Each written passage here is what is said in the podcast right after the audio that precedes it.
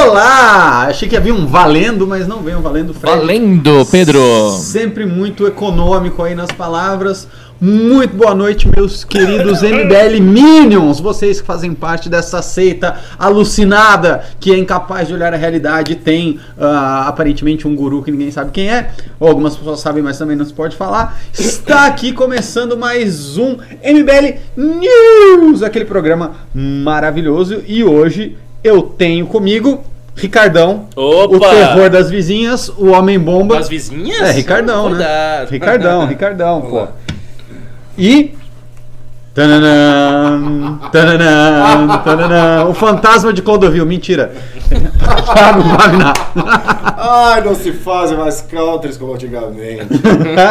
Fred economizando nas palavras na abertura e era o que o Eduardo Bolsonaro devia fazer com fundo. né? Olha, não, pera, aí, pera aí, vamos, vamos falar então, já que o senhor puxou aqui ah, essa pauta, a revista Isso É lançou uma matéria bombástica, né? Eles fizeram um catadão aí de muitas ah, denúncias do bolsonarismo com áreas de eu sei o que vocês fizeram no verão passado, tem áudio vazado do Queiroz, tem esquema de laranja, tem familiar empregado, tem tudo, mas tem uma novidade que ninguém sabia ainda, que é uma denúncia de que o senhor Eduardo Bolsonaro, né, teria ido comemorar a sua lua de mel nas Maldivas e pe- pegado dinheiro para isso com o fundo partidário ligado lá pro Rueda, que é o braço direito do Bivar, e fala: Rueda! Rueda, o negócio Cadê é o seguinte: fundo? eu casei, preciso dar uma bimbada, entendeu? Preciso esfolar meu peru e o erário tem que pagar. O fundo partidário serve para essas coisas. é não justo. serve só para pagar o CIPAC, É serve justo. aí para pagar, né, a minha folia. Aí, sendo justo, Eduardo Bolsonaro foi no Twitter, né, e falou: "Não, senhor. Não, senhor. Pessoal da revista Isto é, vocês vão me pagar uma segunda lua de mel porque eu parcelei a minha passagem nove vezes no cartão e mostrou os recibos. E agora eu quero saber o seguinte: como é que fica?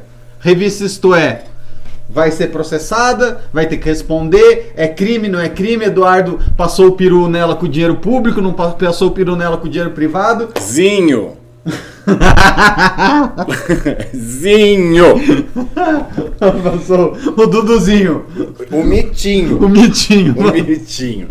Que dizem que é um mito, né? Bota o mitinho pra brincar. Dizem que é mítico. Não, agora, va- só, só um parênteses aqui.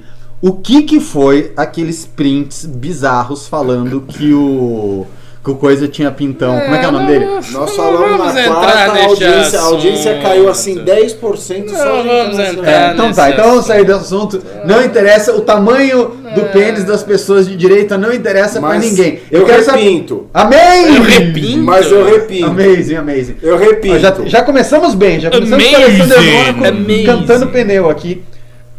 Olha lá, passa o assunto, ninguém quer falar disso. Eu quero falar, só O quero saber o Alessandro é meio seguinte. que abre. Eu, o é, eu quero saber, eu quero o saber o seguinte. Tem dinheiro público? Não tem dinheiro público? Isto é mentiu? É fake news do Bolsonaro? Como é que fica essa história? Pavinato, vai lá. Olha, se a, se a Isto É mentiu, é só a investigação dirá. Eu não sabia nem que existia Isto É ainda. Brincadeira. Modesta. que maldade. Mas é verdade. Vamos combinar que a Isto É, ela perdeu destaque no, no Perdeu jornalismo nacional já há muito tempo. Ela tem um, um- um- um- melhor dizendo, ela não tem o crédito que ela gozava de, de alguns anos atrás. Mas É uma pincelada de palavras, né? mas é uma das maiores revistas desse país. Se a gente comparar, por exemplo, com a revista Ocas, a revista Isto É é uma das maiores revistas do país. Né? Ela ainda está entre os três noticiosos eh, semanais mais eh, impressos e vendidos no país. E ela ainda tem jornalistas de qualidade. E foram apuradas fontes para se chegar a, essas informações. Se essas informações são verdadeiras ou falsas, cabe a apuração judicial.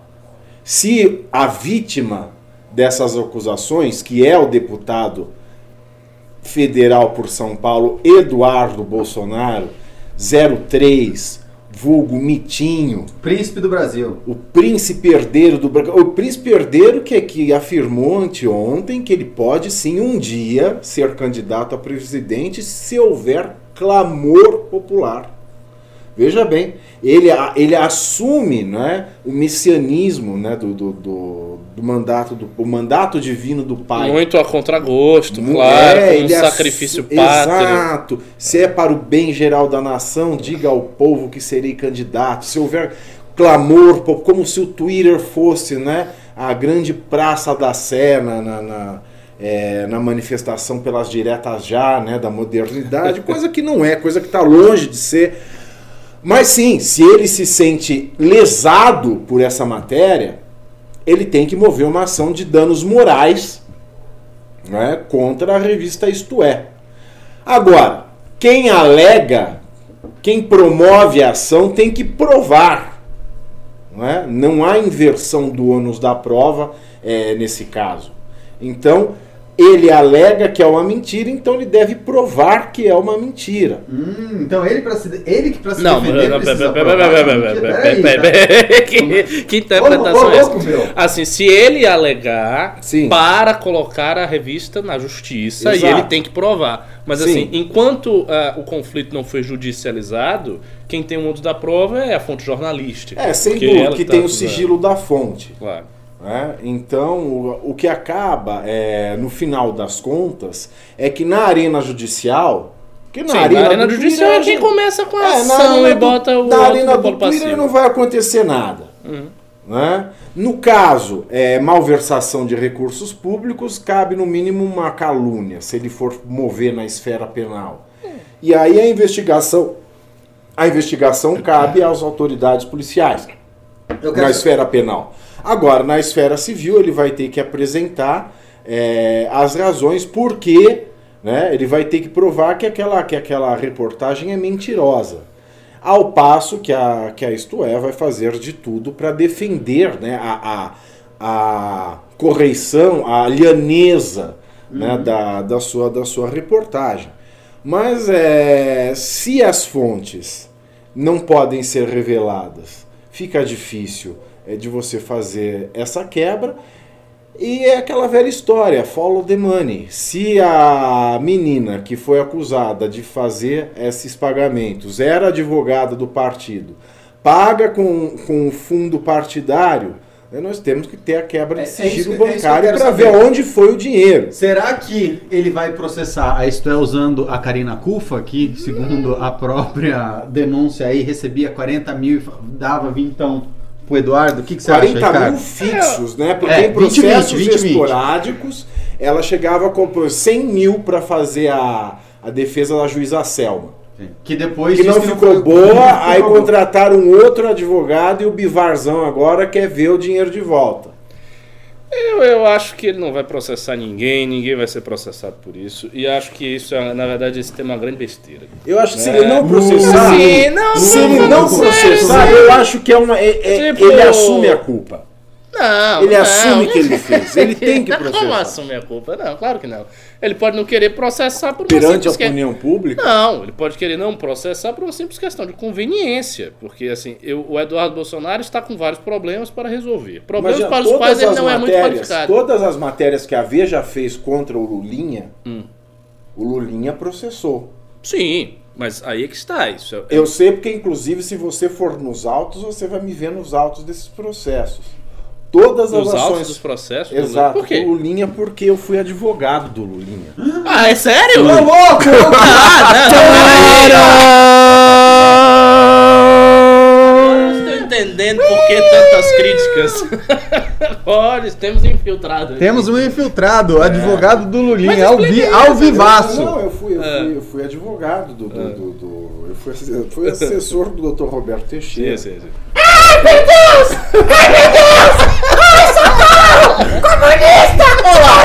Chegou! Chegou esse ursinho viado! Ursinho viado do caralho! Aliás, ô, ursinho, ô, ursinho, eu tenho uma pergunta. Ursinho, o Olavo. Ursinho, presta, presta bem atenção. O Olavo foi muito claro no Twitter. Ele falou o seguinte: Quem diz que nas relações com a China é possível um puro comércio pragmático, sem envolvimento com estratégia político-militar anti-ocidental, é duas opções: ou imbecil ou agente chinês. O Bolsonaro tá fazendo Bolsonaro lá. é as duas coisas e é mito também. É, É com xadrez 4D. Você não sabe nada. Bumbum goloso. Advogado do. Bumbum Cara de. São Paulo. bumbum é. Galera, essa do advogado do, do Lulinha é, é engraçada. Bumbum guloso se isso aí cai é. na boca do público, quando o Pavinato for debater com esses caras mais Mas é verdade. Eu sei, é Tá lá, grande eu já besteira, falo, claro. eu já prefiro falar, É, entendeu? Eu trabalhei no escritório do Dr. Roberto Teixeira, no- no- nos idos de, do ano de 2007, quando o Lula era presidente. Sim. Agora E se tudo fica que- esse ursinho viado enchendo o saco, estragando news de qualidade de alto nível, né? Esse ursinho viado com ursinho. esse chapéu Coitadinho na cabeça. Para de bater no ursinho, porque vai vir a, o o Ibama. ursinho. Pronto, agora Não, o Ibama agora no governo Bolsonaro ele deve premiar né, esse tipo de atitude. né? Bom, mas enfim, é, todas as vezes que a Veja, voltando ao assunto, é, fez uma matéria contra os filhos do Lula, né, eles processaram a Veja tentando provar que a Veja é, é- mentia. Sim. Algumas vezes ganharam, algumas vezes perderam. Agora, se o Eduardo Bolsonaro não fizer nada, nada, ele deixar essa ação, porque isso, se Mas for mentira, para quê? Se isso é uma mentira, isso fez. é um dano moral para qualquer um. É. Não, sim, ele foi para as Maldivas, aquele lugar carerésimo, é caro até quando é barato, caro pra burro. E ele foi Só de de- econômica ainda. Foi de econômica? Foi de econômica. Tá, que o pariu. Anda de Mercedes blindada. Faz esse. Enfim. E vai de econômica. Eu não entendo, eu não entendo esse povo. Mas enfim, você ser acusado de uma coisa desse porte, isso é malversação de recurso público. Isso é, isso é corrupção. O que ele, ele foi acusado de corrupção pela revista Isto É. Não é Se ele- né? Isso é ser acusado de corrupção causa dano moral em quem não é corrupto. Claro, lógico. E se você não to- como homem público, como líder de um partido dentro do governo, se você não toma nenhuma atitude, isso é, isso é uma presunção de culpa para a opinião pública. Não estou falando nada ju- judicial. sim. Para a opinião pública, isso é presunção de culpa. É, mas assim, é, vamos lá. Ele, ele respondeu a revista. Então, assim. Mas não é que basta. ele- eu sei. Não é- basta. Mas, Mas ele falou- veja, ele falou que ele é- vai processar. A, a gente não. pô- Ele disse o quê? Ele disse que ele vai processar. Então, ele pode processar. Se ele processar, ele processou. Se ele processar, ele processou. O fato é o seguinte: ele respondeu a revista. Se por razões de conveniência ele não quisesse processar, até para não judicializar uma questão que talvez neste ponto particular ele tenha razão, em outros pontos não tenha. Porque tem esse detalhe: você pode processar, e aí daí se cria todo um escarcel em torno do processo. O fato se torna mais notório porque você está E como processando. tem dinheiro público, vem Ministério Público, E e o Ministério Público pode pedir quebra de sigilo. E pode e ter uma série de Pode ser um tiro no pé. É, e outra, É? e, e- Pode e- ser um e tiro no pode, pé. Deixa pode aparecer coisas que não são nem relacionadas à lua de mel. Às vezes a lua de mel é efetivamente ele pagou do dinheiro dele. Mas ele pode não ter pago do dinheiro dele outras coisas. E aí vai mexer e cutucar. Enfim, não sabemos o que ele vai fazer. Você está dizendo que ele vai processar, então vamos ver aí se ele processa ou não. Eu, se fosse ele, na nas condições dele, vou lhe dizer, eu não processaria. Agora, você me fala Eu uma coisa. quieto. Lua de mel financiada. Lua de mel financiada pelos. Fundão. É, não, pelos amigos. Né? Porque a, a- a alegação oficial é que a lua de mel ela foi, ela foi financiada pelos amigos. Teve isso, eu não vi. né? eu vi Teve, falou- na, na reportagem é dele. que os amigos financiaram tudo. É. Olha, que pessoas do povo são essas, como essas da família Bolsonaro, né? Que se vê como gente do povo, né? que tem amigos que pagam lua de mel nas Maldivas. É, Eu queria, eu queria ser do povo desse Ninguém, jeito. ninguém mandou o senhor ser antissocial, mal relacionado. Se você não tem bons amigos, é invejosa. Sua Exato, gay dor invejosa. Sua gay Eu invejosa. tenho dor de cotovelo. É. Ah, você tem o Alessandro Mônaco, seu amigo aí. É verdade. Um multimilionário elegante. É verdade, não posso falar Não nada. pode falar dele. nada. Ele nos financia aqui no. É verdade. Falando nisso, Fred, já que estamos falando de Alessander Mônaco, ele mandou um Monster Amazing. Pimba. Ele mandou um amazing, correto? É, por favor. É, ele mandou uma mensagem para o Let's Dex. Ah, Famoso-. Correio elegante agora, manda lá. Pois é. Ele falou o seguinte: aprendi com Emílio Surita e Felipe Moura Brasil. Olha só, né? A- abre aspas. Artigo 14. O jornalista deve ouvir sempre, antes da divulgação dos fatos, todas as pessoas objeto de acusações não comprovadas. Tratar com respeito todas as pessoas mencionadas. Fecha aspas, hashtag amazing. Exato. Mas isso é uma mensagem para o Let's Dex? Pois é. É? É que o Let's Dex fica, prin- diz que foi printando ele aqui, ele já fala direto por aqui. Já faz, Ah. faz muito mais sentido. Faz muito mais sentido. É, é. Esse Let's Dex, uma hora, uma hora ele vai ser descoberto. Esse viu? Let's Dex. O pessoal tem descobriram muita gente com raiva Esse dele. Let's Dex Hum. é.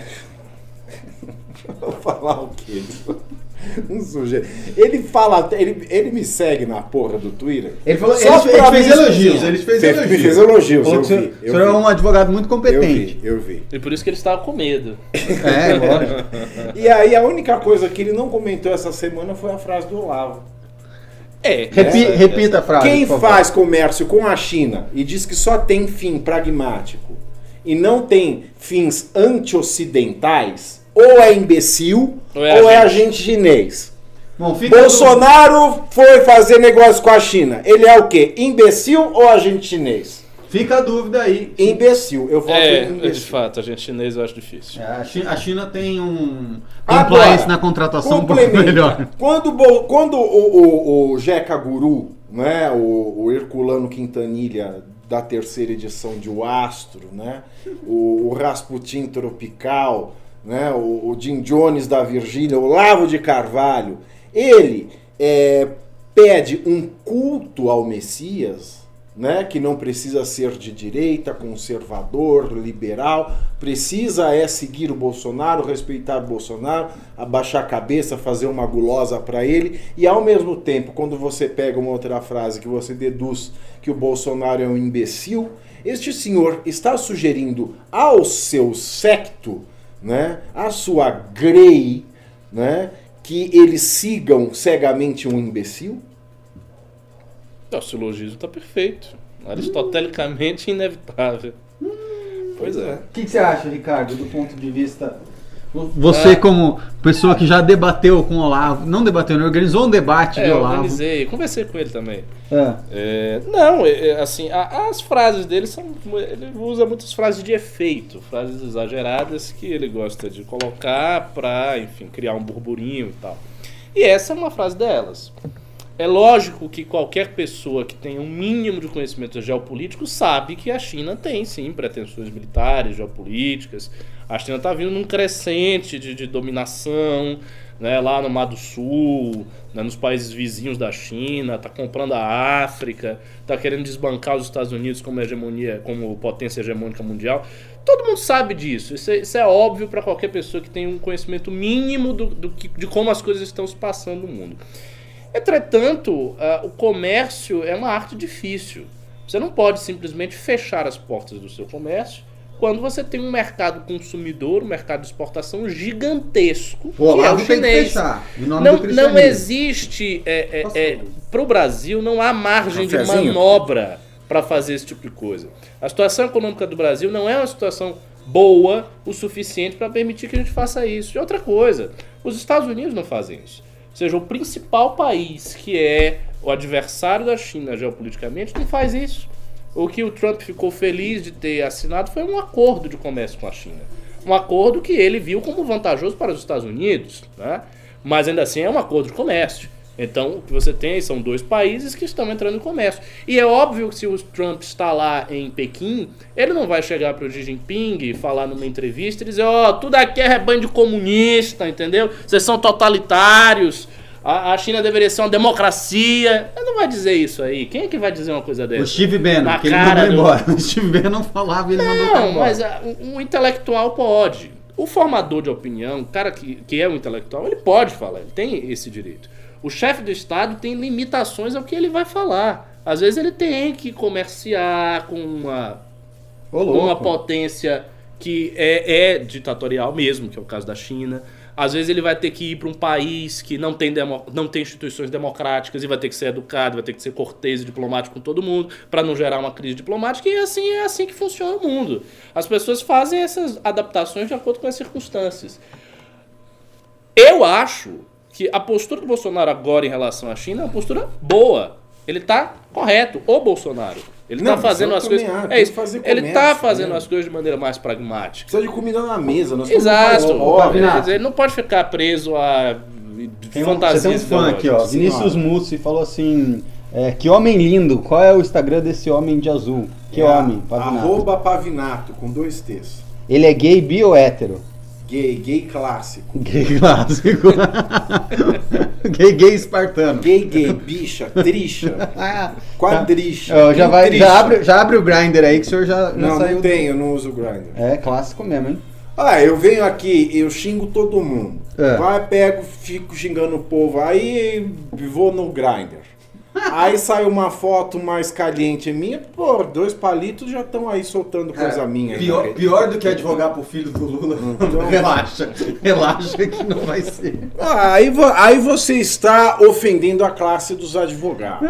Porque a Constituição da República diz que todo mundo merece defesa. Ah, sim, com certeza. Entendeu? Com certeza. Não importa quem seja. Bom, mas, é- mas não, não, não vou entrar nessa seara, eu quero entrar numa outra aqui, ó. Nessa Posso- seara, vamos entrar então nessa sadia. Tá. Falou de linguiça, ele anima. Nossa senhora. As piadas de tiozão Vamos tão lá, vamos lá. Marcos Valério cita Lula como mandante do assassinato de Celso Isso é uma notícia Daniel. É, essa, essa você já anima mais de falar, hein, Ricardo? Marcos Valério disse que Ronan Maria Pinto Marcos iria... Valério tá vivo ainda? Pois é, né? Iria apontar Lula como mandante do assassinato de Celso Daniel. Em depoimento no Ministério de São Paulo, obtido pela Veja, Marcos Valério contou que professor Luizinho lhe confidenciou que Celso Daniel topou pagar com recursos da prefeitura a caravana de Lula pelo país antes das elei- da eleição presidencial de 2002, mas não teria concordado em entregar a administração à ação das quadrilhas que visavam enriquecimento pessoal. Aquela velha história que a gente já conhece, né? Que Isso. morreu porque, tipo assim, petista pode honesto. roubar, é, rouba pelo petismo, mas não É, fica rico. Era o exato. único trouxa, né? Exatamente. Mas pagaram o trouxa. E aí, enfim, tá nesse BO e agora o Marcos Valério queria fazer, deu depoimento dizendo que o Lula que mandou. O que, que vocês acham? Não, essa é a notícia mais grave da semana. É óbvio. Essa notícia é gravíssima. Hum, por quê? Como por quê?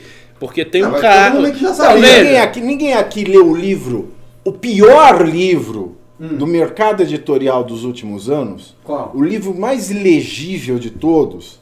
O Assassinato de reputações do, do Romeu Do Tuma Romeu Tuma. Júnior. É Não, Júnior não é- é- eu acho que é Romeu Tuma Júnior. Não, é impossível. Quem, louco, quem escreveu foi o Tognoli, não foi? Antonioli. É impossível de ler. Aquilo é mal escrito. Antonioli é foda, né? Nossa senhora! Pimbaralho, é impossível de ler. Mas assim, no, no assassinato de reputações, o Romeu Tuma Júnior ele fala isso. Hum. Ele escancara isso já, né? Já não é, não é novidade nenhuma. É, não, mas assim, a- o fato do Marcos Valério ter dado este depoimento, sendo ele o Marcos Valério dando depoimentos, tem uma força muito maior. Claro. Então ele está corroborando uma coisa bem grave, que é o mandato de assassinato de um sujeito. E a morte do Celso Daniel foi uma- um acontecimento nas circunstâncias mais anômalas possíveis. Porque ele morreu, as testemunhas morreram, todo- praticamente todo mundo que estava ao redor da situação morreu. Quer dizer, ele foi. Mandaram matá-lo e todos os indícios apontam para a autoria do PT. Exato. E agora tem a cereja Se do bolo. aquele PowerPoint do, do, do, Da. Vai estar todo mundo, PT, PT, tá. PT. Exato. E aí tem a cereja do bolo, que é agora o Marcos Valério, que era um cara da alta cúpula, dizendo, com todas as letras, uma declaração fortíssima, que eu acredito que ele não tenha feito de maneira leviana, porque é uma declaração muito forte, dizendo que quem mandou É, ele matar vai foi o virar um Lula. Bacari Neto que fala assim, que ouviu falar de tudo e sai, né? É, não sei. Eu, eu acho que ele não foi leviano ao ponto de falar isso aí se não tivesse algum tipo de indício. Ele tirou da cabeça dele? Não acredito. Então, isso aí é muitíssimo grave e tem que ser apurado. Agora, uma coisa que eu tenho reparado. Tem que ser é- apurado mesmo, porque o Marcos Valério ele é uma desgraçona ambulante ultimamente. Né? É. É assim, a pessoa ele já não tem mais perspectiva nenhuma naquela Pois, vida. pois é, e, e é complicado, né? Porque assim, agora aproveitar que eu estou com um advogado e um outro que se formou em direito, que não, não é advogado, mas se formou em direito, é o seguinte, como é que fica essa história de delação? Porque tem muitas dessas delações que o cara vai lá e fala alguma coisa que ele ouviu falar, mas ele não tem materialidade nenhuma, ele não consegue provar além do que ele ouviu falar. E aí a imprensa vai e vira notícia, não sei o que, nananã, mas é noticiado para as pessoas como se fosse Como uma fato, prova, um fato, fato. Quando na verdade é um, um hearsay, né? Na Tipo, um- verdade, um o boato. Ministério Público não devia nem deixar vazar isso. Uhum. Aliás, uma das grandes críticas ao Ministério Público na Operação Lava Jato é essa: é o vazamento indiscriminado de delações Uhum. que precarizam o próprio processo, que precarizam a própria operação. Por que que e às vezes não dão em nada, elas só geram dano moral para o investigado. Só. O único efeito é gerar dano moral para o investigado que pode se voltar indenizatoriamente contra o Estado brasileiro. Ele gera um risco para o Estado muito grande. Porque as informações elas têm que ser apuradas. Porque se elas não forem apuradas e não forem comprovadas, de que vale a delação? Não vale nada. Sim, e, e, inclusive, penso eu, é isso, isso que eu quero saber. Eu quero saber o seguinte: quando o fulano vai delatar alguma coisa, ele precisa ter uma materialidade Precisa. da delação ou ele pode só delatar porque ele ouviu o não, fulano ele falar alguma precisa, coisa? ele precisa comprovar tudo aquilo que ele disse. Ele vai, delata, assina seu acordo, aí vai para a fase de comprovação daquilo que ele delatou, daquilo que ele disse. E se ele não se ele não comprovar, a delação cai. Hum, O porque, acordo cai, o acordo é desfeito. Uhum.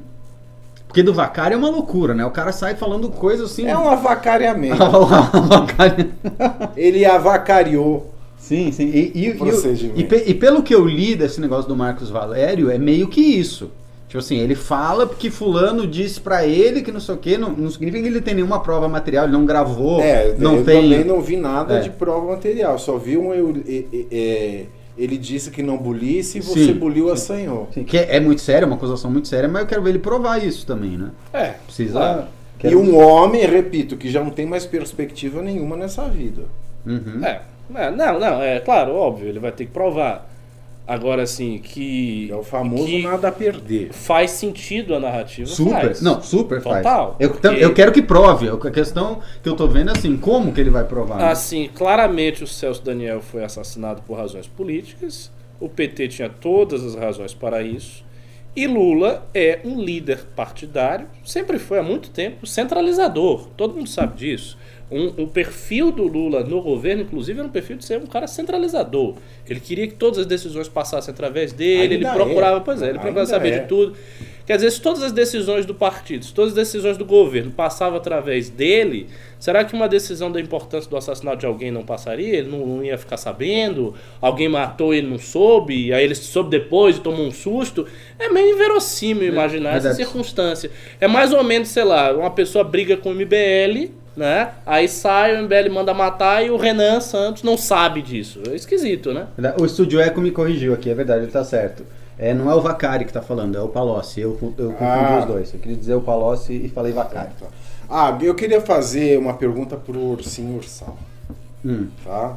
Põe o Ursinho Ursal no microfone. Aliás, estão me tão pedindo aqui é, pra gente, insistentemente, chatamente, aliás, é, o senhor Renato Batista, pra divulgar o Instagram do ursinho mais chato do inferno. entregou o administrador, Tá? Não, é que ele é muito amigo do ursinho. Ele é o melhor amigo dele. entre- Ele fica assim, fala que o ursinho ele não, ele não fala comigo. É uma não- conspiração! é, ele não gosta de mim. É uma Então os amigos dele pedem. Eu administro meu próprio perfil! É isso aí. Isso é fake o teu news. amigo, o teu amigo pediu. Fake Pera, news. caralho, pera aí. Ó, Fake news! arroba ursinho ursal. Ursal com L, tá? Isso é para o analfabeto que estiver eventualmente assistindo. Ursinho ursal, tá? É o perfil aí do do nosso amiguinho. E eu queria fazer uma Esse pergunta o Ursinho Ursal. Paulo. Não, foi o não, foi o Alessander Mônaco. É, me mandando mensagem aqui, então eu dei uma olhada. Mas a pergunta é a seguinte, Ursinho. Ursinho Ursal, pega seu chapéu, porque senão eu vou conseguir saber o que você tá pensando, porque eu já tenho 5G. Tá? É, Ursinho, é o seguinte. O assassinato do Celso Daniel é provável que o Lula tenha mandado. Você acha que o Foro de São Paulo. Eu sabia que você. Você acha que o Foro de São Paulo ele está envolvido? meu ovo de pelúcia. Você acha que o Foro de São Paulo ele tá envolvido no assassinato do Celso Daniel ou seu Lula ele também manda no Foro de São Paulo? Olha, vocês estão vendo isso? Vocês estão vendo? Na frente de vocês. Tática das tesouras. Ai, caiu, peraí. Das tesouras, estratégia das tesouras. Ele é do Foro de São Paulo e tá falando que foi o Foro de São Paulo envolvido pra fazer uma dialética e deixar todo mundo no foro. Ai, caralho, tá foda isso aqui, hein? Estão lendo meu pensamento. Mas foi o foro. Foi o Foro. Foi o foro! E você e o Alessandro Mônaco conversando também são do foro! E você, seu Ricardo? Eu? É! Sobrou pra mim? Isso Agora eu tô, também é eu tô quieto aqui. Islã é foro! Fala aí, Dudu Gun! O Fala Islã- aí! O Islã, o Islã Fala é, o Islã é um outro projeto geopolítico maior do que o Foro São Paulo. O Foro de São Paulo é só aqui na América Latina, o Islã mundial, rapaz. Ô, vai senhor, eu tenho outra pergunta por senhor Sal aqui. É, meu amigo hoje me passou, é, nosso amigo, aliás, me passou hoje um- um- um- uma propaganda de um curso que vai ter. Na verdade, é um, um congresso, uma convenção nacional. Eu queria saber se você vai. A primeira convenção, vamos fazer propaganda. Eu aqui, quero ir. Porque quero ir isso é, é- é utilidade pública. Primeira Não, convenção nacional Não fala, da não Terra. fala! Eu sei o que é! Eu Fala- sei o que é. fala aí, ursinho. seu pensamento. Fala aí, ursinho. É a primeira convenção da Terra plana! Isso. Terra plana! Tem que! Qual é a data? Anuncia Qual é a aí! data? Do dia 10 de novembro, tá? O local ainda não foi divulgado. Também não foi divulgado a cidade, nem o estado. Não, vai ser aqui em São Paulo. Tem aqui no selo do Eu vou. governador. Eu aqui vou. em São Paulo, no dia 10 de novembro. Quanto? Palestrantes confirmados. Aqui tem uma até que tem um lacinho de mini na A cabeça. Débora não vai! Mas ela vai estar no telão. Ah, ela vai no telão? Vai, participações especiais, tá aqui, ó. Débora G. Barbosa. Ah. Canal Débora G. Barbosa. Eu sou apaixonada Tá aqui, ó, Débora. como participações especiais. Ela ficou tão bonita com aquele cabelo sedoso. Isso você tem que me agradecer. Eu? Não, Você porque tem- você é do foro! Você tem que me agradecer, porque se não sou eu falar, ela ainda tava com ponta dupla. Ai, meu Deus. Não é verdade? Mulher com ponta dupla não dá. Não, não dá, né, ursinho viado do caralho. Bom, é isso aí. Você vai estar lá então. Quem quiser conhecer o Ursinho Ursal, ele não vai pro congresso do MBL, porque é um congresso liberal. De e- bumbum guloso! e ele não gosta de, de bumbum guloso. Então, Amazing. se você quiser conhecer o Ursinho Ursal, você vai aí para a primeira convenção nacional da Terra Plana. O professor Ricardo também vai estar Vou, lá. vou mesmo. Ele está começando a virar um entusiasta Não, da não, não, Plana. vamos devagar. Vocês Não, é bolistas! Eu, eu, eu tô falando sério, eu, eu, eu fico muito curioso, porque eu quero, não só eu quero ver o que as pessoas vão estar lá falando, eu quero ver quem são as pessoas que estão assistindo a palestra. As pessoas assim, interessadas no assunto, qual é o perfil e tal. Vou puxar assunto com as pessoas pra conversar, tô falando sério. Fazer Bom, tudo isso. A produção falou que eu sou chato. É Então, verdade, a produção falou que você Foi. achou, então cai fora. Foi. Ai, Mas quem tá falando que você é chato? O Fred? Pô, o Fred é chato pra caralho. Eu não aguento o ursinho ursal. O ursinho ursal é muito tosco, sério. E o Alessandro Mônaco ainda pimbou aqui, ó. Ele, ele doou 100 reais. Ele falou: quem comprou o ursinho ursal em Londres foi Ales- Alessandro Mônaco. Só pra ficar registrado, então, mais respeito. Amazing. Bom, Coitado. do senhor. é isso aí. Cortaram o ursinho ursal, falaram que ele é chato pra caramba. Muito o Fred, chato. ah, Meu né, não Deus. gosta da minha dublagem, só ele tá fazendo O lobby problema, do Renan problema, aqui. problema não é tu, Pedro. É. É a ideia mesmo. ai, ai. Bom, Ai, meu vamos, Deus! vamos pra segunda instância? O grande tema que está pegando fogo aí e deixa Nós temos mais sono. pimba desses assuntos aí? Creio que. Hoje só, hoje só tem pimba grande, né? Só tem pimba grande. Tem outro Só pimba ao grande. contrário do Eduardo Bolsonaro, querido, aqui é outra história. Ô, louco. Ô, louco. É, a Paula Guimarães, ela doou 189,90. Nossa. Pimba para ajudar o MBL na jornada para a mudança da legislação para prisão em segunda instância. Muito obrigado. Muito obrigado. Essa pauta é crucial. Isso. Maravilhoso. Vamos vamos lutar nessa pauta. e nos mobilizar dentro do Estado democrático. Valeu, Paula.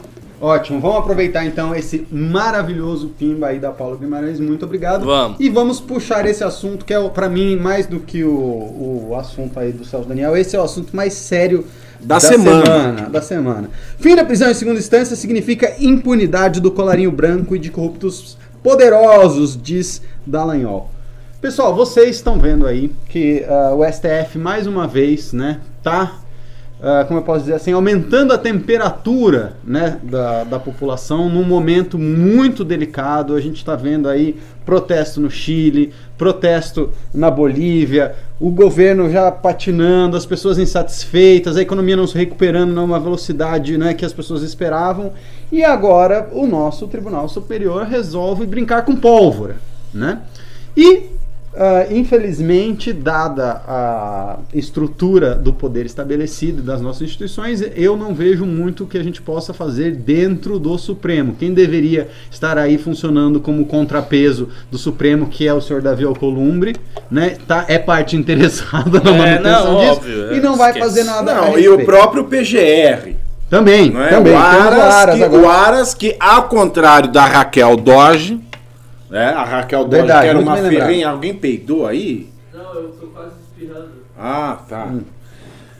Tem umas cenas bizarras que a Só, gente coisa vê que só o MBL faz. Bom, a? Raquel Doge, que era uma ferrenha defensora da prisão em segunda instância, ela manifestou isso em todas as oportunidades que ela teve. Agora, o, o Aras, o conservador, o que subscreve o manifesto das famílias sem ler, Sim. né, ele deixou o campo aberto aí para atividade ministerial no STF. Ele falou: olha, Tá, tá o liberado. que tem que fazer. Tá liberado, tá Exato. liberado. E aí, o que podemos fazer, né? O que podemos fazer? Então, ne- nesse momento, você vê uma coisa. Eu quero a- falar sobre manifestação. Então, vamos, vamos. começar pela manifestação e daí depois, depois a gente vai evoluindo. O movimento Vem Pra Rua chamou uma manifestação agora para o dia 3 de novembro, né?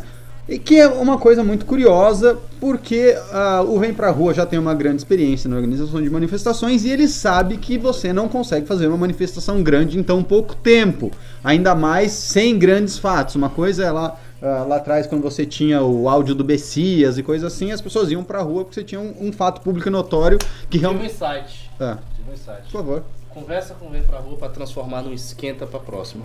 Pode ser? Pode ser. Faz a manifestação, tipo um esquenta pra outra e coloca a ideia de que é um esquenta já pra todo mundo entender que tal. Que eu acho que eles Qual- aceitam qual- isso é, e qual é- faz qual a é- próxima qual é a nossa preocupação? Né? A nossa preocupação é a seguinte: estamos sendo bem francos aqui com vocês que estão nos assistindo. Sempre quando nós organizamos uma manifestação, você tem um problema de que, se a manifestação for pequena, a imprensa e as pessoas mal intencionadas, né, contra aquilo que você está pleiteando nas ruas, vão falar que o seu movimento não tem força, que o seu movimento não tem adesão, que a sua causa não é importante. Então, quando você faz uma manifestação é, com um prazo de organização curto, como eles estão fazendo, você está arriscando deslegitimar a pauta Bastante. perante a opinião pública. Mesmo a gente sabendo que é uma pauta que indigna as pessoas, mesmo a gente sabendo que é uma pauta que se você chegar, bater na porta das pessoas e perguntar, as pessoas não ficam sabendo, as pessoas têm né, outras coisas para fazer da vida, então é realmente muito complicado. Mas o que é mais estranho, é isso que eu quero jogar ah, aqui ó, a isca pro Ricardo continuar, é o seguinte. Ainda mais uma emenda de feriado, né? Pois é, porque alguns bolsominions, né, e alguns, ah, algumas figuras grandes da- do universo bolsolavista estão contra uma- essa manifestação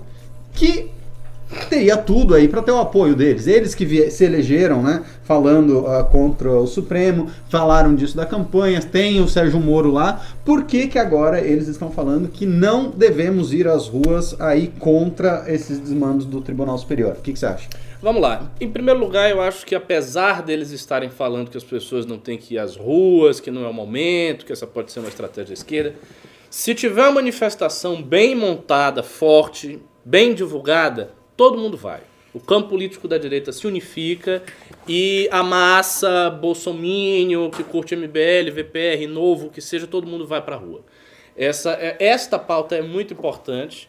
Eu acho que desde a manifestação do, do impeachment, talvez eu esteja exagerando, mas pelo que me recordo, desde a manifestação do impeachment não tem uma pauta tão relevante para a gente sair às ruas. Essa pauta é bem relevante mesmo. Então eu acho que todo mundo vai. Com palavra de ordem para ir ou para não ir. Então não acho que vai fazer a menor diferença se a manifestação for forte, se tiver energia e se for preparada em tempo hábil. É dito isto, há dois motivos para alguns formadores de opinião do bolso-olavismo ou do bolsonarismo estarem dizendo que não é para sair às ruas. O primeiro motivo é um motivo pior, digamos assim, o motivo mais sinistro, que é a gente supor que eles desejam que o Lula eventualmente seja solto, que aconteça algo deste tipo, para gerar uma situação de caos social, de tensão social, e esta polarização beneficia o próprio Bolsonaro, porque aí você tem um inimigo É clássico. 4D isso Não, não, né? não, mas não é tão, porque é meio óbvio. Ah, Tipo, a consequência é um pouco imediata. O Lula sair da cadeia é imediatamente, como consequência, criar um inimigo externo solto, eh, cuja eh, participação na vida pública vai ser, vai ser eh, capturada por Bolsonaro. Ou seja, à medida que o Lula for sair, for fazer comício, fazer manifestação de esquerda, for falar em tal lugar, em tal lugar, o bolsonarismo ele fica mais forte, porque aí ele aponta, ó, tá vendo, o Lula tá solto. O Lula é um perigo, o PT é um perigo, o PT vai voltar, o PT tá voltando. Este tipo de discurso já é feito é, pelos acólitos de Bolsonaro, pelo pessoal que o apoia. Esse discurso já é feito e ele estaria sendo bastante fortalecido caso o Lula estivesse solto. Isso aí é uma coisa óbvia. Então, assim, esse é o pior motivo. É a pessoa crer que eles estão mal intencionados nesse aspecto. O, o segundo motivo é o famoso acordão. Ou seja, há um acordão, existe algum tipo de tratado entre os poderes para esconder a situação do Flávio Bolsonaro. Nós não sabemos quais são os limites desse acordão, a gente não sabe até onde isto vai, ou seja, quais as pautas, os tópicos que estão neste suposto acordo, porque também a gente não tem prova do acordo, mas assim, todos os indícios apontam para isso. Então a gente não sabe exatamente em que termos estão. Eu sei o seguinte, que isso envolve envolve questões institucionais. Então, PGR com Aras, COAF no Banco Central, todas essas questões institucionais têm a ver com o acordão. Pode ser que desafiar o Supremo, que pressionar o Congresso no sentido de pô- pôr esta PEC, a PEC 410/2018, para rodar, ou seja, para ir adiante, ser votada, ser pautada, pode ser que isso fira os termos deste acordão. Esta é uma possibilidade também. A terceira possibilidade é a sinceridade, porque sempre existe a chance dos formadores de opinião do bolsonarismo estarem sendo sinceros. É, os argumentos que eles levantam são os seguintes, eu já vi quais são os argumentos. Eles dizem que esse é um momento delicado, que se for fazer isso, a esquerda vai sair junto, e que pode acontecer algo semelhante ao que aconteceu no Chile, no Equador. Eles fazem uma comparação assim um pouco confusa quanto a isso. Não tem nada a ver, assim, sendo muito didático, isso não vai ocorrer, porque uma manifestação organizada, toda construída pela direita, não vai virar quebra-quebra, não vai virar Chile-Equador, a esquerda não vai nem ir para a manifestação, a esquerda não vai para a manifestação, ela não vai chegar lá. Ela não vai ficar no, perto do trio do MBL, isso, isso não vai acontecer. Então, assim, se a gente fizer uma manifestação bem conduzida, é a direita mesmo que vai voltar às ruas. Esse negócio que o VPR fez, isso foi, assim, na minha opinião, foi um erro, foi uma precipitação. Né? Se, se vocês Porque quiserem vamos só ir. colocar um parênteses, porque a esquerda ela só quer o Lula livre, ela não quer o empresário da Lava Jato que foi preso livre, ela não quer o Palocci livre, Não, ela não só quer quer o Lula ninguém. livre. Mas ela aceitaria. É. Se assim, se é pra liberar o Lula, liberar os outros é tipo é um efeito colateral. É, Ela aceitaria isso se fosse preciso. E ah, o Boulos já mencionou as manifestações que estão ocorrendo na América Latina, dizendo que ele quer fazer mais ou menos a mesma coisa que está rolando no Chile e no Equador. Ou seja, já existe essa, é, é, esta ameaça. E um catalisador de uma manifestação forte de esquerda seria o próprio Lula. Porque ele, ao sair, catalisaria a energia. Que as pessoas, ah, o Lula finalmente saiu, tá aquele negócio, aí na esquerda é uma animação, o homem saiu, papapá, agora é diferente.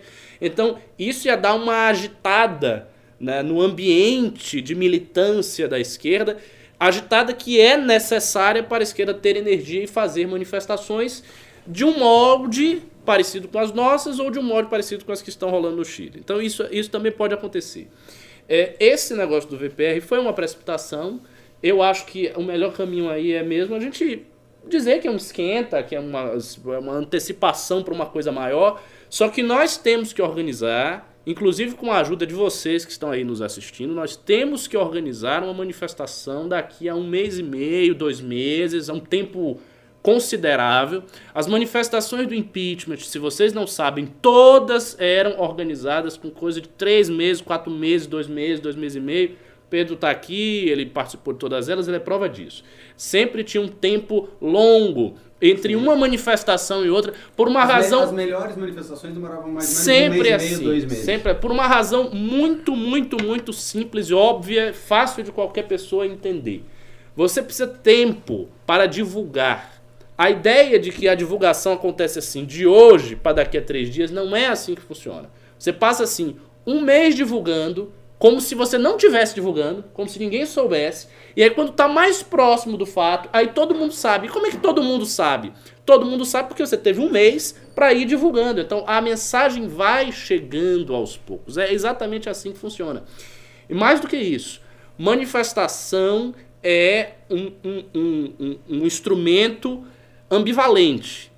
Se for pequena, se for fraca, é como o Pedro falou, ela prejudica a causa. Porque você faz uma manifestação, vamos supor, a esquerda. A esquerda faz uma manifestação contra o governo Bolsonaro. Aí na manifestação da esquerda não dá ninguém que que, o que, que é a mensagem que passa para as pessoas? Que a maioria gosta A maioria Bolsonaro. gosta do Bolsonaro, a esquerda não está com nada, essa pauta é uma grande besteira e por aí vai. Então, para ter uma manifestação que signifique algo positivo para uma, uma causa, é necessário que ela seja grande. Ela precisa ser grande, e para ela ser grande, ela tem que ser organizada com tempo, tem que ter doação, e se a gente for fazer, vai ter que ter muito pimba, doação e tudo mais que for necessário para isso. Eu acho que a pauta é boa. Porque assim, a gente tem uma chance jurídica, o Pavinato depois vai explicar, que é tentar fazer com que a PEC 410, que já está lá, seja pautada. O que, que faz essa PEC? Essa PEC altera o texto constitucional para tornar legítima a prisão em segunda instância contra qualquer tipo de dubiedade. Ou seja, muda o texto e deixa lá explícito que a prisão em segunda instância é legítima. Portanto, não precisa transitar em julgado para ser preso. É, esta é a ideia básica da PEC. Isto pode ser pautado se o Congresso tiver a maioria, que são, é, qual é o, o quórum? É três quintos? Isso. Três quintos. Pois é, três quintos para passar a PEC, passa a PEC e a gente altera o texto constitucional. E aí resolve este problema. Muito bem. Esse é o assunto que está pegando a semana. É, eu fico muito feliz né, de, de ter trazido luzes para esse assunto desde quando ele surgiu. Isso desde há um mês atrás, quando o, julgamento foi anunciado, que é o seguinte: né, é, trazer a questão do problema da sinuca de bico que o próprio STF se colocou. Porque o texto constitucional ele é muito claro na questão de que ninguém é considerado culpado até o trânsito em julgado da sentença penal condenatória. Perfeito. Ninguém, sem exceção. E ninguém significa ninguém. Ninguém é uma palavra que não tem duplo significado. Eu não tenho é, ninguém significando uma coisa e também, nem no dicionário. Não, ninguém é muito simples. Ninguém é ninguém. É, conjunto vazio, é um zero. Exato. Então, ninguém é considerado culpado até o trânsito em julgado da sentença penal condenatória. O trânsito julgado é quando já não cabem mais recursos. Não quer dizer o trânsito julgado que não cabem mais provas. Né? Ah, no, na segunda instância já se esgotam as provas, mas a sentença ela não transita em julgado depois do acórdão do Tribunal de Justiça. Também é uma grande besteira né, dizer que ah, não vão ser analisadas mais provas, então não há razão para que não se prenda. Ora, Se um recurso extraordinário, que é o nome do recurso que vai até o Supremo Tribunal Federal, é o chamado recurso extraordinário, o recurso que vai para o STJ é o recurso especial. Se o recurso extraordinário ele versa sobre cerceamento de defesa, ou seja, o juiz não me deixou produzir uma prova, ou o juiz desentranhou uma prova que eu produzi, ou o juiz ignorou uma prova que eu produzi, e essa prova não está nos autos, e na segunda instância o tribunal passou por cima disso também, não quer dizer que não existem mais provas. Se houve o cerceamento de defesa, a decisão ela vai ser anulada para que ele volte à primeira instância e se analise aquela prova que se deixou de analisar. Então dizer que não existem mais, ah, passou a segunda instância que não tem mais prova pode ser um caso de cerceamento de defesa, que é uma matéria é, é, constitucional e que é uma matéria passível de análise pelo STF. Então dizer que não vai mais se tocar nas provas é uma grande besteira, é uma grande falácia, é um argumento capcioso. Uhum. Uhum.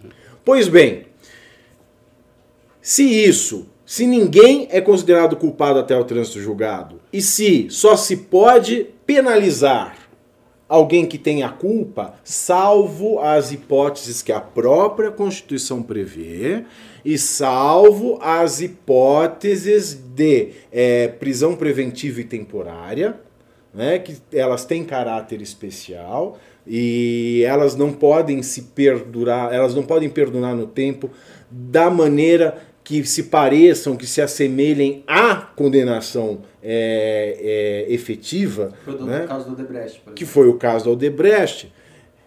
Ninguém, se você não é culpado, você não pode ser apenado. Então, quer dizer, a prisão só pode ser a prisão definitiva, não a provisória. A prisão definitiva só cabe cumprir quem é culpado. E nesse país só é culpado depois é do trânsito em julgado. Então o STF, ele não tem margem de interpretação. Ah, ele está acertando. Mas o STF foi muito sacana com a sociedade, porque ele teve, sim, um ativismo judicial imenso nessas mudanças de entendimento que ele teve. Ora não pode, ora pode, ora não pode, agora pode, agora não vai poder de novo.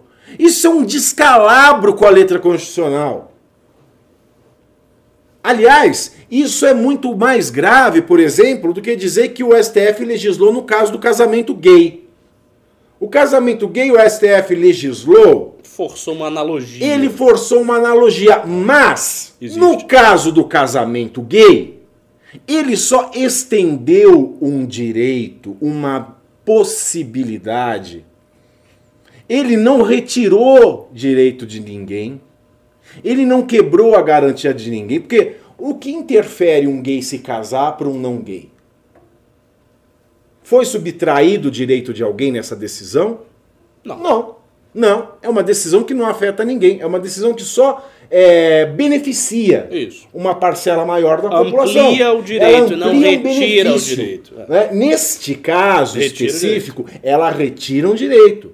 Ela causa uma situação prejudicial ao réu penal. Sim. E pior ainda, dentro de um rol que é considerado o rol dos, da, o rol fundamental, né, as cláusulas pétreas constitucionais. Logo, o STF se coloca nessa situação ingrata porque ele mesmo desvirtuou o texto da Constituição. Se ele não tivesse desvirtuado o texto da Constituição, ele não estaria nessa situação desgraçada que está agora. E não estaria levantando também uma outra questão que o Fux, no seu voto, que foi horroroso. O voto do Fux foi uma das coisas mais é, abjetas, juridicamente falando, que eu já ouvi na vida. Ele começa com a apelação emocional, falando do Nardoni, do Champinha, da Eliane Matsunaga. Ou seja, ele apela para a emoção, não para a técnica jurídica. E apelar para a emoção da plateia, aí se chama, e o Olavo de Carvalho conhece bem isso, dialética heurística. Heurística. Né? É, é, é, é, é o método de como vencer um debate sem ter razão. Você chegar num assunto, numa discussão técnica e apelar para a emoção do jeito que ele apelou. E no final ainda, ele diz que essa decisão de não poder mais ter prisão em segunda instância só vai afetar é, gente poderosa. Pô, que eu saiba, o Nardoni não era nenhum poderoso, Não, o não era. Champinha muito menos, e, e- e nem a, Matsunaga, que matou o outro se para não perder a boquinha do amante milionário que ela tinha. Bom, mas ele falou uma coisa muito interessante. É, por que é que agora vocês querem voltar a rever isso? Não pode deixar como tá para ver como é que fica? Essa foi a mensagem. Não foram essas palavras, mas a mensagem foi essa. Por que agora? Por que voltar a discutir isso agora? Praticamente é a mesma turma que está aqui. O pleno é praticamente o mesmo, não mudou quase ninguém. Por que voltar esse tema agora? Então, esse anseio da Mas população, essa é uma boa pergunta. não é? Que o Fux ele, ele joga, ele joga de, de uma certa maneira uma merda ali naquele ventilador quando ele faz essa pergunta no meio do seu voto. Eu vi essa parte. Mas a questão é que o Supremo, ele não pode, por definição, mudar o texto constitucional. Claro. Seja para bem, seja para Que mal. acabe mudando muitas vezes. Para né? bem, vá bene, porque não prejudica ninguém. Não, Agora, não, para não pode, mal, não, não pode, não, não pode. pode, não pode. Bem, porque não prejudica. Não, não, Não pode, pode, não pode. Mas assim, se você não traz um prejuízo para ninguém, você até tergiversa. Não, não mas não pode. pode. Então, esse caso da, segunda, da prisão em segunda instância, ele não poderia ter permitido. Uhum. Então, ele vai corrigir a sua postura agora, não mais permitindo a prisão após decisão em segunda instância. Acontece aí, então, o que, que nós podemos fazer? Bom, o problema já se identificou. O problema do Brasil é a Constituição brasileira. Isso Roberto Campos cansou de alertar antes da Constituição ser promulgada. A Assembleia Constituinte é loucura. A gente Sim. tem a menor condição histórica de fazer um negócio desse agora. Menor. A tomada do poder é lou- a PEC. Resta a PEC. Exato. Resta Então, você vai chamar uma Constituinte? Não dá. Ah, mas é uma cláusula pétrea. Aí vem a pergunta, né? Tá, O Lewandowski cláusula pétrea. firmou esse entendimento porque ele deu o voto dizendo que era uma causa pétrea. Exato. O Lewandowski deixou É, claro. É uma é. cláusula pétrea e cláusula pétrea não pode ser modificada por PEC. É. Há controvérsias. A própria jurisprudência do Supremo diz que uma PEC, que é a proposta de emenda constitucional, ela pode sim alterar a cláusula pétrea, desde que ela melhore o texto constitucional ou aumente a abrangência da garantia. O problema é que quem decide isso é o É Supremo. o próprio Supremo. Veja bem, então nós temos uma PEC. Nós temos que firmar um entendimento muito bem firmado e você que vê o MBL News, você que pimba, você que não é um completo idiota de Twitter que fica respondendo tudo que a gente posta, pimba, pimba, ou fica mi, mi, mi, mi, mi, mi, mi, mi. Ou quando eu falo alguma coisa, pergunta, e o Gilmar Mendes, e o Gilmar Mendes? Parece que esse povo do Twitter, parece criança, quando você fala alguma coisa que ela não quer ouvir, ele fica assim, lero, lero, lero, lero, lero, lero. Essa é a maturidade do debate bolsolavista. Lero, lero, lero. Você que pimba, você que acompanha a gente, esse é o trabalho do MBL nesse momento, né? Solidificar um entendimento sólido, né? solidificar um entendimento mais sólido ainda, com os melhores argumentos que há na praça, chamando, né? eu vou buscar os meus amigos juristas, nós vamos buscar nossos amigos filósofos, nós vamos fazer um grande debate, um grande trabalho é, é, é, é, por detrás do palco, na coxia, para através do nosso querido deputado Kim Kataguiri ajudar na tramitação dessa PEC.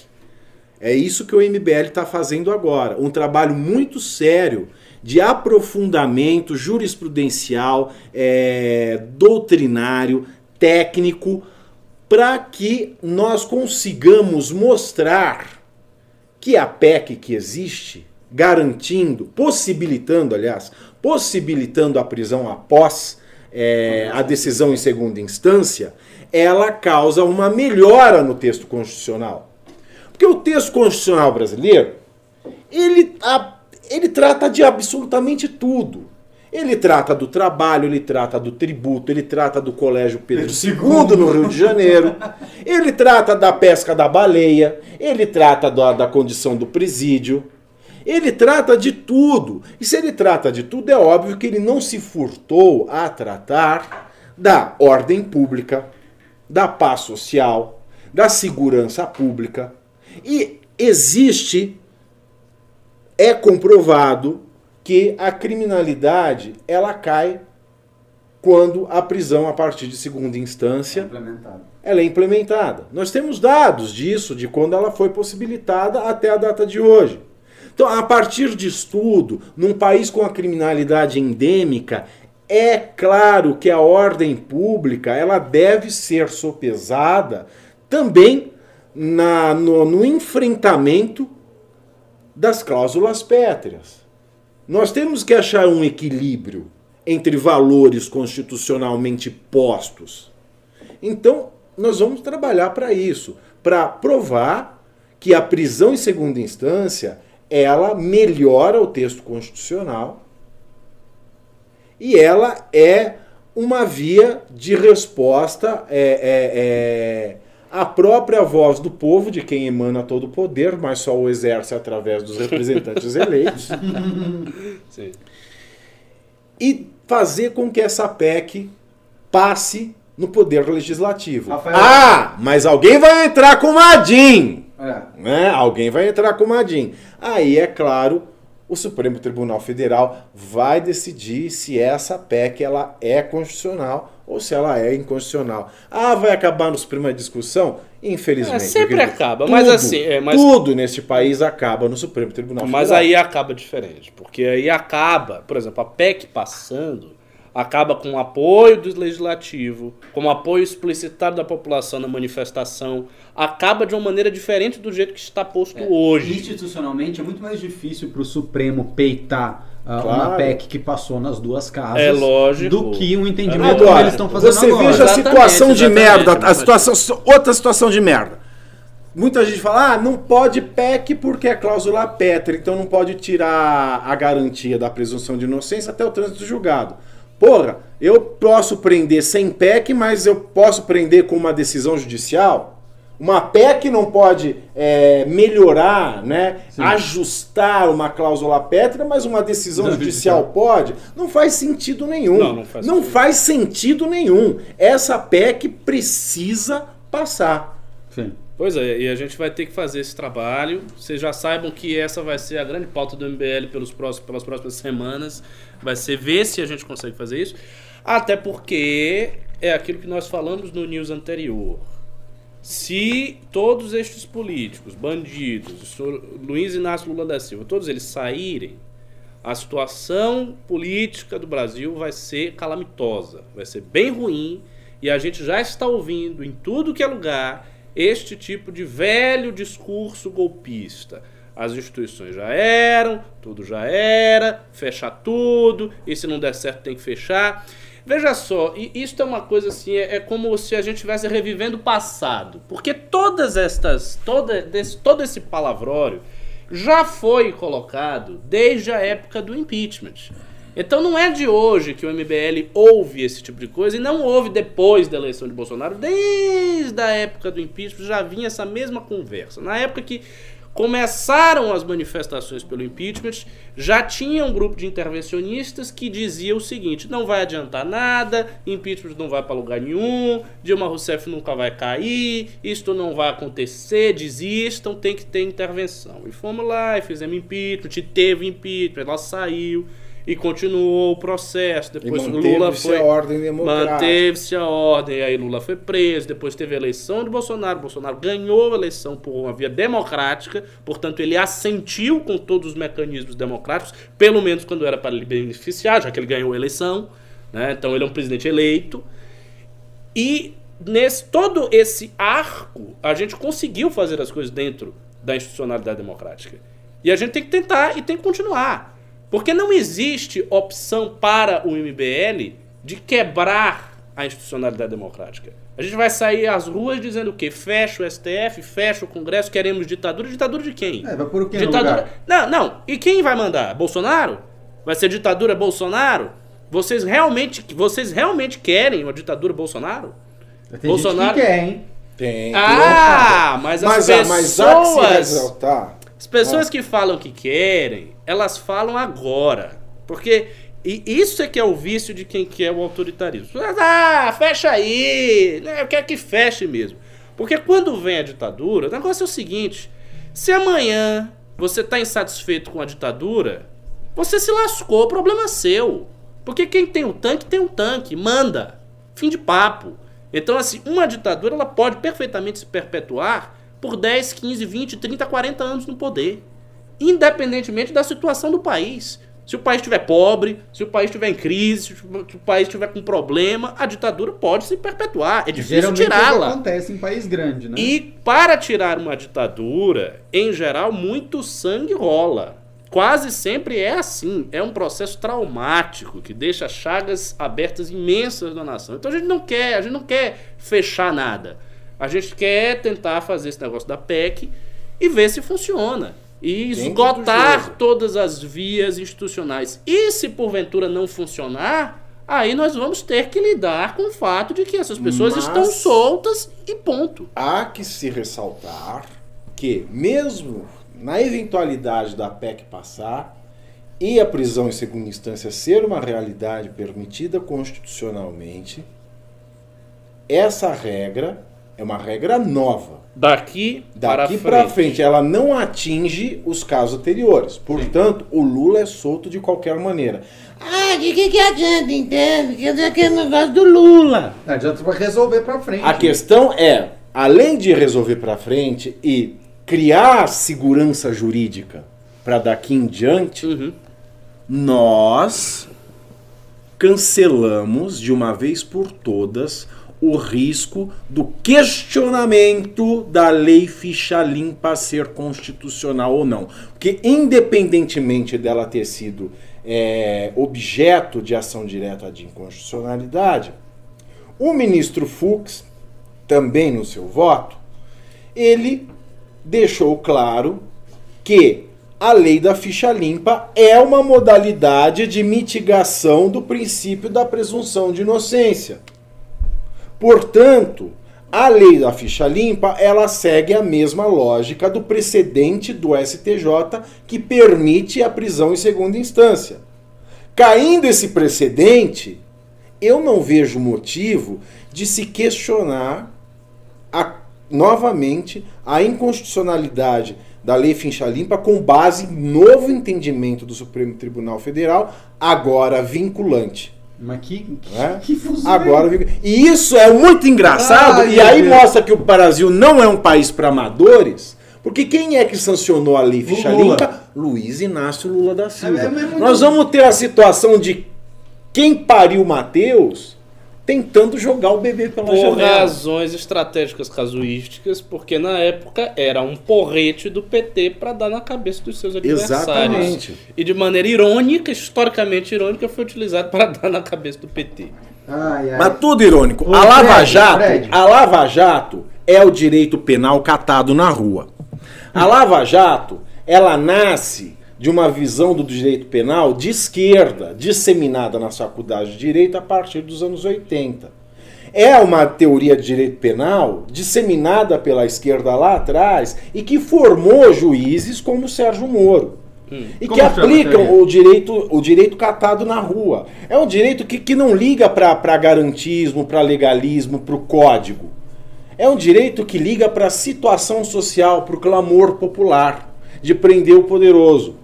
Então o PT, o Lula, foi vítima de uma teoria de direito penal que o próprio PT ajudou a dissimular nos anos 80 nas faculdades de direito. Tudo isso é muito engraçado. O PT ele foi vítima de tudo que ele plantou. Foi vítima do discurso da ética, que ele foi. Sim. É, é, o, o- o PT caiu pelas suas próprias forças. Exato. Realmente. Fredão, Falei. Tem bastante pimba, né? Não tem muito, mas vamos ler, Pedro. Sempre muito animado, fico muito, Muito, feliz. animado. Nossa senhora. Meu dia amanhece mais gostoso quando escuto essa voz até. Duvido. Ah, Leonardo Guarizo Barbosa doou 50 reais. Que programa lindo! Os dois deuses juntos, Pavinato e Ricardo. Olha só.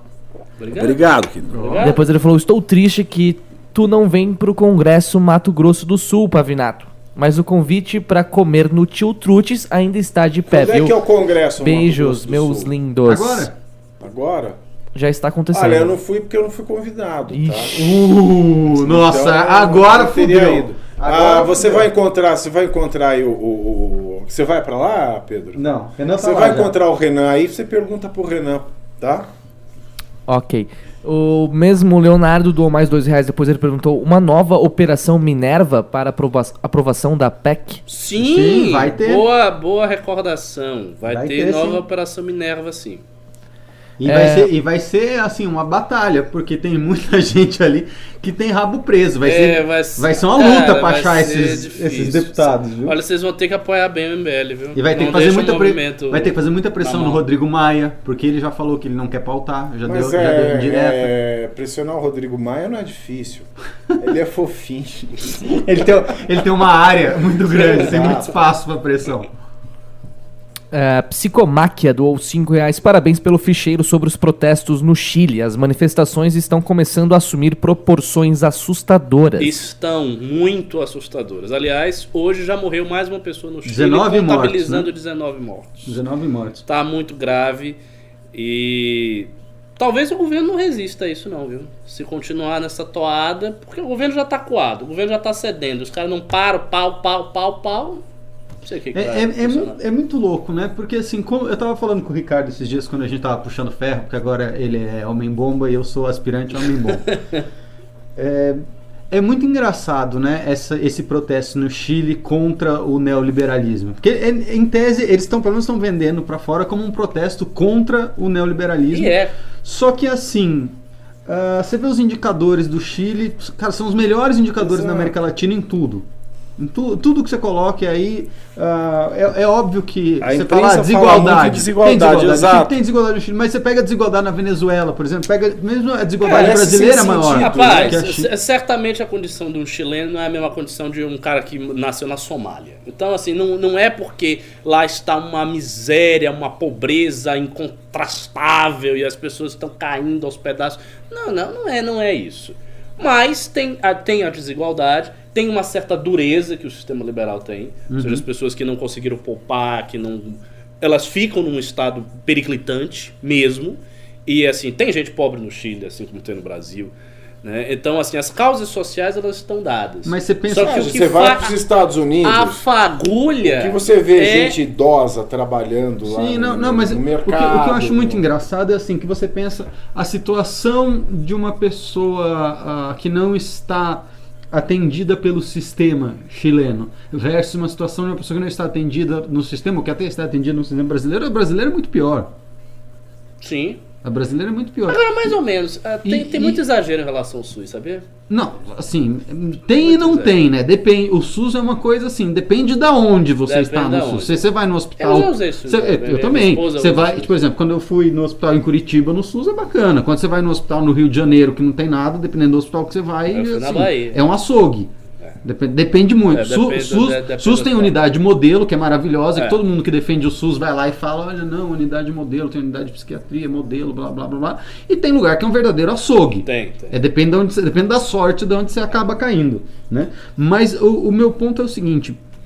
é, eu acho muito engraçado e isso me preocupa muito essa subjetividade da percepção de- dessas pessoas, porque essas pessoas são pessoas jovens, né, que não têm essa noção de que realmente ah, o Chile é um país. Oi? Amazing. Ah, o Chile é um país latino, então ele tem que ser avaliado Tem dentro do contexto de dos parâmetros da América Latina. Não é porque você viajou para a Europa que o Chile tem condições de ser Claro. europeu. Né? E aí, essas pessoas, que são na sua maioria, óbvio, com todas as dificuldades que a geração de millennials tem para acumular capital, e todo mundo sabe que é, é mais difícil para essa geração do que para gerações anteriores, por N fatores, mesmo assim, essas pessoas são perdulares. Elas são, é uma geração também mais perdulária. Ao mesmo tempo Perdulária e imediatista. Sim, sim. Então, ao mesmo tempo que você tem ah, uma- um ponto que é, é uma geração onde é mais difícil de você ganhar dinheiro, você tem também uma geração que tem mais gastos. Então, tem coisas, por exemplo, que nós pagamos que nossos pais e avós não pagavam. Você não pagava Netflix, conta de celular, não sei o quê. Todas essas despesas É, é recorrentes verdade. essenciais, que no- essenciais, entre aspas, que nós temos, né? Num, ah, num Os colaterais da, da, da sociedade de consumo versus Exato. da sociedade de produção, que é E, anterior e, e a aí, e aí meu ponto é o seguinte: é, essas pessoas estão clamando mais Estado. Né? Então você vai ter cada vez mais uma massa crítica de pessoas que não acumulam capital, clamando mais Estado e pressionando cada vez mais a atividade produtiva e aqueles que acumulam capital, aqueles que são fiscalmente responsáveis ou aqueles que empreendem, que geram valor, com mais impostos. Vai. E no longo prazo isso não vai funcionar. No longo prazo você vai ter um Chile pior do que o Chile de hoje. Só que essas pessoas são incapazes de fazer esse raciocínio porque ele é anti-intuitivo também. Ele é anti-intuitivo e o problema atual é mais sentido do que o problema futuro. Sempre. Sempre. Mesmo que o problema atual não seja e, tão assim, grave. e numa geração mais imediatista, então o problema atual se torna muito mais premente do que o problema futuro. Claro. Mas eu acho que to- tudo isto, se você não tem aquela fagulha do organizador da manifestação, todos esses problemas sociais eles ficam no subterrâneo. O negócio é o seguinte: os, os líderes das manifestações chilenas, que eu não tenho a Você certeza acusa o Foro de São de Paulo. que Mas- o mas, Foro de São Paulo, assim, como entidade que fez a coisa, não. Mas, Mas que eu- há uma articulação Eu, eu, estratégica, eu, eu, acho que tem eu, sim. disco- eu Ele disco- tem. eu discordo de você pelo Ah. seguinte ah, motivo. Tem o. Eu esque- eu esqueci o nome dele agora.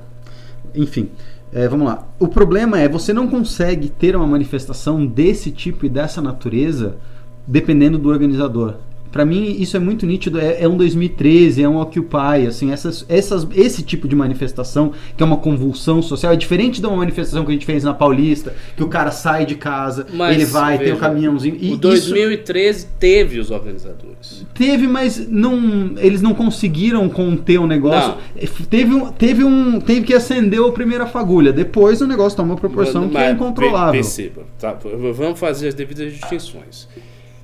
Numa manifestação pulverizada e muito caótica, é muito difícil o organizador ter o controle, porque ela é caótica. Sim. As nossas manifestações, os grupos eh, que lideram têm mais controle, vem, porque a manifestação não é caótica. Ela é feita assim, em um dia, é o dia X, E- no e- lugar e é X, importante- e é as importante pessoas vão, elas dizer ficam lá, com E, faixa, pá, Ricardo, e voltam. É importante dizer. Isto não, é todo Sim, dia, é gente, é quebra-quebra, E agonia. é importante dizer que em 2014 e 2015 o MBL e, e o Vem Pra Rua, né, mas principalmente a gente tomou várias precauções para que a manifestação acontecesse de maneira ordeira, porque a gente não Sim, queria que virasse sei, essa, sei. essa maluquice. Eu sei, mas o que, eu- o que eu queria dizer é o seguinte: mesmo que as pessoas que co- começam a não ter um controle do caos, elas de fato geralmente não tem, sem esta fagulha não acontece. Esse é o ponto. E, por exemplo, você pega 2013. A situação da população brasileira em 2013 era. não estava boa. Porque a partir de 2012. Mas estava melhor que em 2015, por É exemplo. isso que eu ia dizer. A partir de 2012, a coisa começou a degringolar, porque a Dilma resolveu botar lá a nova matriz econômica, que foi um grande erro, todo mundo sabe. E a maquiagem que- só vem em 2014. Só que não estava, assim, 2013 não estava particularmente mais grave do que 2012 ou do que 2014. Então por que que aconteceu naquele momento? Aconteceu naquele momento porque você teve pessoas, tiveram pessoas que enxergaram a situação e viram o contorno histórico ali souberam acender essa fagulha. E isto aí é, é, é o brilhantismo de quem faz a coisa pegar. E aí pegou. A esquerda fez, não, teve, não conseguiu controlar e virou por cima Mas também dela. é tal. meio tentativa e erro também, porque Também, assim, tá toda hora tem também. gente falando. Toda hora tem um não, não é que tipo o cara viu o negócio, É. não, é tentativa e erro. Tá toda hora o cara falando, uma hora pega. Uma hora pega. explode, entendeu? Uma hora pega. Você tem um- uma energia cívica aí que está contida, as pessoas estão insatisfeitas. Mas foi meio, meio que assim que aconteceu com a gente, porque pri- as primeiras manifestações do MBL, Cerca inclusive de mil. isso passa no de documentário, mil. do- tinha 5 mil pessoas, 10 mil Uhum. pessoas. Aí depois você teve 15 de março, que ninguém sabia por que que foi mais de um milhão de pessoas. Pessoas ficaram assim, aterrorizadas, uma manifestação gigante. O que que houve ali? Houve essa coisa, é- essa convergência de vontade e de circunstância. Então eu acho que isso que está rolando no Chile, no Equador, aqui no Brasil, sinceramente não sei se. Mas, esquerda- mas o que me preocupa do, do Chile é que esse discurso ele faz parte dos zeitgeist de uma juventude fiscalmente responsável. Faz. E essas pessoas vão envelhecer. E essas pessoas vão envelhecer com essa mentalidade. às vezes não. Pro- provavelmente, se nada mudar, se nada acontecer, essas pessoas vão envelhecer com essa mentalidade e elas vão começar a exigir, como já estão exigindo, cada vez mais impostos.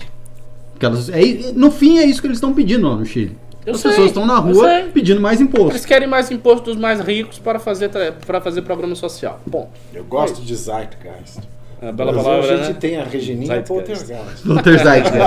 tá, vamos lá. Ô, Fred, tem mais pimba desse, Do assunto. desse assunto? Mandaram mais uns de Chile aí. Vamos aproveitar. É, pois é, que na verdade o, o Leandro Coller, ele deu 10 reais, ele falou sobre o Chile, a última notícia que eu vi antes da manifestação é que tinha ganho um governo de esquerda. Estou errado. De qualquer forma, estou doido para estrear minha bandeira imperial do MBL em campo. Não, o- a questão do governo do Pinheira é o seguinte: é, o governo do Pinheira fez um acordo de medidas de austeridade econômica com o FMI. Então não, não é que o Pinheira é o Bolsonaro do Chile, não, se trata disso. Mas ele fez esse acordo e ele queria seguir um governo na ortodoxia econômica após a, a, a Bachelet. E não tá dando, né? Não tá conseguindo fazer isso. Mas- Inclusive a Bachelet, aliás, que tem um cargo na ONU. Mandou é auditar pra maravilhoso. ver se não existem abusos, violações aos direitos humanos. Tá Ei, vendo? Bachelet. Tá virando uma bachelias. né? Quer dizer, a, a, a mulher é a adversária política do cara. Ela jamais poderia ter a função dela fazer isso. Pode- eu acho até que tem que ter realmente uma equipe para ver se não há abusos, porque a repressão policial no Chile está acontecendo pesada. Isso é um fato. Tá dentro de Espera o repressão. que da ONU que Mas- deixa uma menina de 16 anos? Botar a mulher que é adversária do cara pra mandar a equipe. É uma, é uma vacalhação, né? É uma you? Segue aí, Fred. Vamos lá, tivemos aqui um pimbinha do Alexandre Rodrigues que ah, falou. achei que a pimbinha, achei que era do Eduardo Bolsonaro. Poxa, Pavinato, você nem deixou eu terminar aqui o pimbinha dele. Ele falou que é um pimbinha do tamanho do Dudu. Ah. Segundo o Você sabe que eu tô, Pavinato. com mediunidade, eu tô com mediunidade essa semana, sabe? Eu tô. com uma- Pois Você é. você sabe que mediunidade, Eu de tô com acordo Opa, opa, opa, opa, opa, opa, opa. Que foi? Tem, tem um cara que me corrigiu. Foi o Equador, foi o Lene Moreno, exatamente, desculpe. No, Que fez o Chile- acordo com o No FMI. Chile tinha medidas de austeridade, mas não foi. O, o acordo foi no Equador. Inclusive, eu, es- eu escrevi o roteiro do, ne- do negócio sobre isso. Errou! É, a, gente, a Isso, memória às vezes pronto. falha. É, obrigado. Anderley Pastrelho doou 5 reais pimbinha só para contrariar os pimbões opressores. É muito bem-vindo, seu Pimbinha. Esse Obrigado. programa aqui evita que tragédias como o Chile aconteçam. Nós damos valor para o seu Pimba da É desigualdade. verdade. E depois dele teve um pimbão opressor do Alexander Mônaco, um Aí, ó. Ele falou o seguinte: o WebBR News acontece lindamente quando tem o Fred no comando. Hashtag amazing. Olha, Isso é puxa-saquismo, viu? Eu, eu discordo do Alessandro, inclusive. É, bancada de peso funcionando super bem. Olha só. Valeu. Depois- nem É, hein? É Tá falando de verdade. mim que tô gordo. Pois é, Segue. também achei que ele, ele tá achando vocês meio grandes aí. É, depois o Bruno Gonçalves doou dois reais. Bruno Reis é o principal candidato em Salvador em 2020? Ah, pois é, é o Bru- é Bruno Reis. É Bruno Reis, assim. Bruno Reis é o nome do prefeito, né? O nome de ACM Neto. Só que o PT vai vir forte também. Não sei se Belintani vem. Se Belintani vier, a ACM Neto vai ter um pouco de dificuldade para conseguir essa prefeitura aí. Mas é, com Bruno Reis no páreo, provavelmente a gente o apoia. É um- ele é um cara que gosta do MBL, já foi no congresso do MBL, o Bruno Reis. É uma pessoa muito acessível. É, Parece ser um bom gestor, porque ele segue ah, as ideias de gestão de ACM Neto, que é um bom gestor. O único problema de Neto mesmo é que, ideologicamente, ele é um cara complicado. Ele faz muitos acenos à esquerda e tal, a meu ver, sem motivo, mas as pessoas também têm os seus defeitos. Né? Então, vamos o ver o que acontece no dia 6 de janeiro, né? né? Dia de reis. Ok. Ah, continuando o programa, tivemos aqui outro pimba do Leandro Coller, do ouvinte reais. Um pimba para que haja protesto contra o STF. Eu pessoalmente proponho que a direita se una pela restauração do poder moderado da família real. Falo sério, é possível se houver foco e disseminação de informação. Nossa senhora. Disseminação de informação. Afasta de mim Vamos, vamos cara, lá, vamos lá, fala, fala sério aqui. Seria muito bacana. Caiu o. a- boa. Seria muito legal se a gente realmente tivesse mantido aí uma família real bacana, que realmente cuidasse dos interesses, que intervisse na hora que precisava, mas não foi o que aconteceu, agora não vai É, voltar. não- Eu, eu não conheço nenhum país onde voltou assim, de, e voltou na boa, sabe? Tipo, pô, a família real tá destituída, aí pegaram o cara, voltou e falou: não, você é o poder moderador de No- novo. na- vai lá." na Gente, Espanha olha, aconteceu nós isso. não temos- Isso é um país. Na Espanha aconteceu isso, não foi? Mo- mas Não, não, moderna? não. Foi, foi Franco. O mas Franco, Franco é. garantiu. Franco garantiu a monarquia. Sim. É, foi a forceps, assim. O É. Franco falou, tá falado. E não foi muito legal. Não, né? não, e o caso que de Franco foi o seguinte, porque a República, a República ela, ela começou e logo depois teve o franquismo que desmagou a República e a República destruiu a monarquia. Aí ele simplesmente restituiu uma coisa que teve um buraco. Do Brasil não, a família real já era desde o É, século XIX. isso aqui é um Há país tempo. como a gente não tem Há muito recurso pra manter uma família real, primeiro. Até tem, sabia? Sabe que a família real é mais pega barata um do que o Congresso? fundo é mais barato que o Congresso. Pega um é pouco de do fundo partidário, já, mas assim mais não precisa, é um gasto que não Não, precisa. não, não tem, não E tem outra, não- sentido. Não tem. Pensar que existem iluminados, né? voltar para a teoria do direito divino, porque eles foram família Não, real um dia, não, não eles é pela- têm o dom de Eu, eu, moderar, eu te- eu tenho uma, uma eles visão têm uma mais. sapiência sobre Eu, eu tenho uma visão mais homo econômicos do, da família Eu real da uma monarquia. homossexual. É, faz sentido, a visão do, visão do Hope realmente faz, faz sentido do seguinte, que tipo, o cara vai, né, ele tem uma visão de longo prazo do país que um político não tem. E faz sentido. É, porque é dele. Porque é dele. E isso, pra mim, é uma coisa realmente bem óbvia, seria bacana. O problema é que não vai voltar. Mas assim, você tinha nas famílias reais uma visão de longo prazo. Tu, tu também hoje Todos, mais. hoje será que tem? Acho Com essa molecada que tá vindo É, aí? A mentalidade é outra. ninguém se sacrificando. Entendeu? É. Só o da Jordânia. Isso aí, o rei eu da quero Jordânia. minha Fala aí coroa, dele, Ricardo. Eu quero fazer selfie com a minha coroa. É, porque antigamente tinha aquele ditado, né? Noblesse oblige. Hoje Exato, a nobreza não obriga, mas. pô, E, e o rei da Jordânia? Não, assim, os países que têm Ele- monarquia ele- ele viva tá- e tal, é. Ele, ele tá Rei com tudo. Abdullah, Ele tá com tudo. O rei do Marrocos também. É? O, Is- O que o rei do Islã, Marrocos o Islã fez? tem muitas. É... Poxa, qual é o nome dele? Ah, o nome eu esqueci, eu acho que é Ahmed. Ah, ah, o Islã tem ainda monarquias vivas. Em vários países. Vivas pujantes, né? Não, Pujantes, não vivas, pujantes, tipo, pujantes. a monarquia inglesa Não, que tá, o rei manda tá e pengando. tal, tem, tem. Tivemos mais um pimba aqui é, do Leonardo Guarizo Barbosa, ele doou 5 reais. Ah, mas ó, só uma coisa antes Claro, disso aí, claro, só um, Renato, um claro. reparozinho. Uhum. É, não dá pra derrubar a STF, gente. Cara, o STF, o que, que vai colocar no lugar? Bolsonaro Outro vai, STF. Bolsonaro vai colocar Vai lá um monte de 11 aras. terrivelmente evangélicos? Vai- Não, vai bo- bo- se ele botar, Terrivelmente se se ele Não, botar se você o- tivesse uma ditadura, seria o tribunal militar que iria tomar. Exato. Bom, Seria enfim. isso. Exatamente Não isso. dá. Desculpa, Fred. Ah, não, é, não tem problema. É, bom, Leonardo Guarizo Barbosa doou 5 reais. A massiva imigração de haitianos tem algo a ver com o caos no Chile, porque muitos deles dependem muito do governo no início. E tivemos mais um amazing. Não, assim, se você olhar o perfil sociológico das pessoas que estão saindo na rua, é, é- é jovem branco e tal, não tem nada a ver com os haitianos. Não. Ok. Tivemos um amazing do Mônaco, ele falou: pode vir a monarquia Mônaco, amazing. Bom, é, essa o MBL vai ter que defender, não vai ter É. jeito. E acabaram os pimbas, Pedro. Acho Oi? que, acho que sextou, né? Foi tudo? Foi. Acabaram mesmo? Tô com a impressão que tinha mais pimba. Pois é. Certeza absoluta? Não vamos desrespeitar o dinheiro de ninguém? Eu vou então rever todos. Dá, dá aí, tipo, porra, o cara já trabalha no gabinete pra fazer a rachadinha e a gente não, não Isso vai aí. respeitar o pimba do cara, porra, dá uma olhada aí. Senão a gente encerra. Tô lendo sextou. aqui, tô lendo aqui. Olha lá, o Fred está vendo, está revisando. Isso aí. Mas Enquanto o- isso, nós vamos falar do que? Vamos falar de piroca. Vamos, não, vamos falar do rei da Jordânia. Eu, eu gosto do rei da Jordânia. Como ele chama mesmo? Abdullah? Abdullah. Você lembra que ele foi de helicóptero? Ok, achei um, meteu- achei um, achei Falei um, que achei tinha. um, achei um. Anderley Pastrelho doou 10 reais. Se a PEC sair, Supremo derruba. Não tem sentido derrubar a PEC? Supremo tem feito algo com sentido ultimamente? Basicamente estão dobrando palavras para impor vontades políticas. Mas Nós não falamos disso, o professor Ricardo Falamos, né, né, não é tão simples assim. Se, se a PEC passar, ela vem com a força do legislativo e com a força das manifestações. É mais difícil para o Supremo simplesmente derrubar. Pode ser que aconteça, a gente não tem controle sobre as coisas, mas é muito mais difícil. E outra, é, hum, você, assim, a gente tem que ter também uma certa, é, como é que eu vou dizer, uma, uma certa justeza com o Supremo.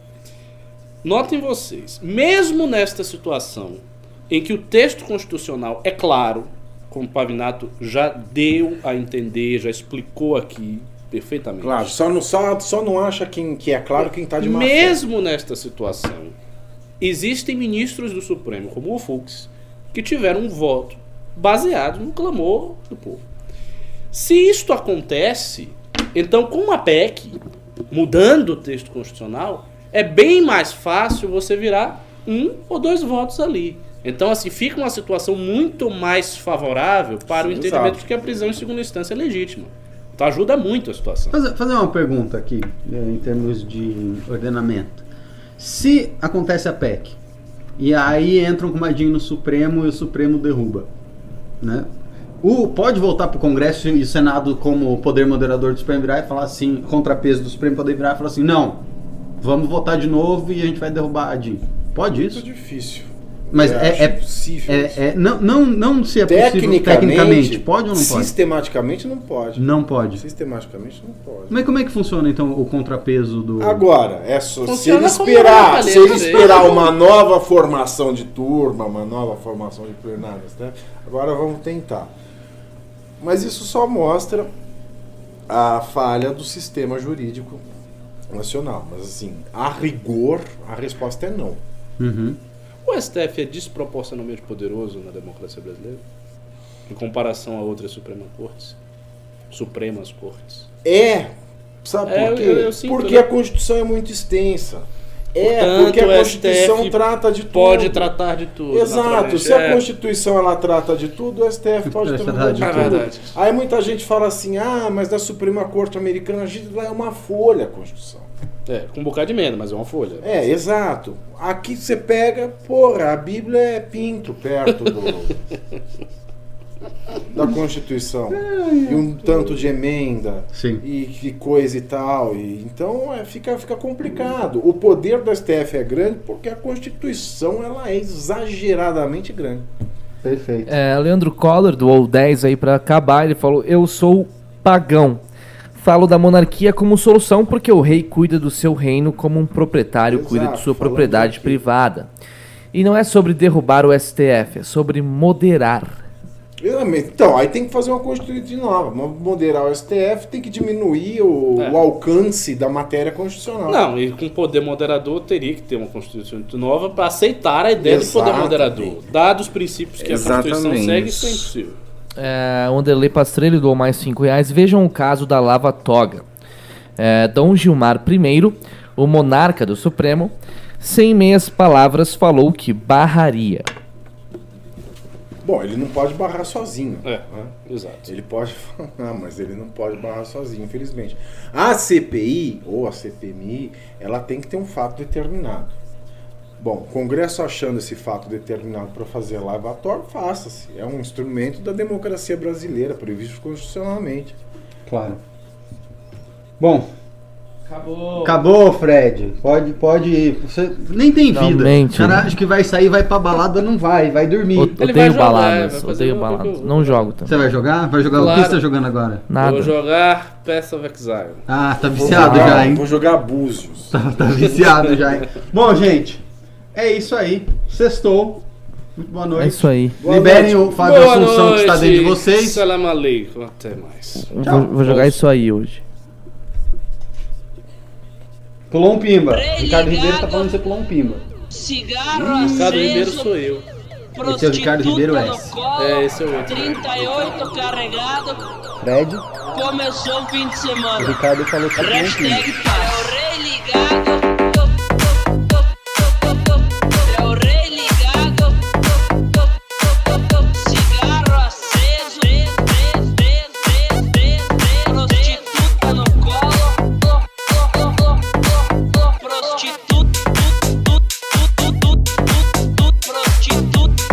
Bom, ah, parece que tivemos mais pimbas aí, infelizmente.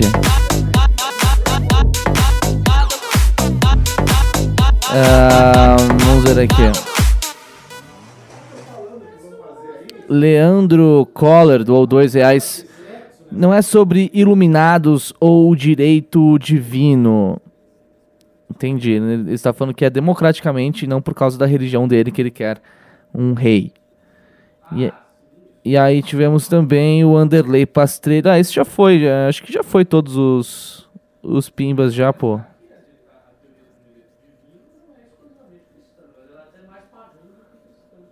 Que que que é, Ricardo? A teoria do direito divino dos reis é até mais pagã do que cristã.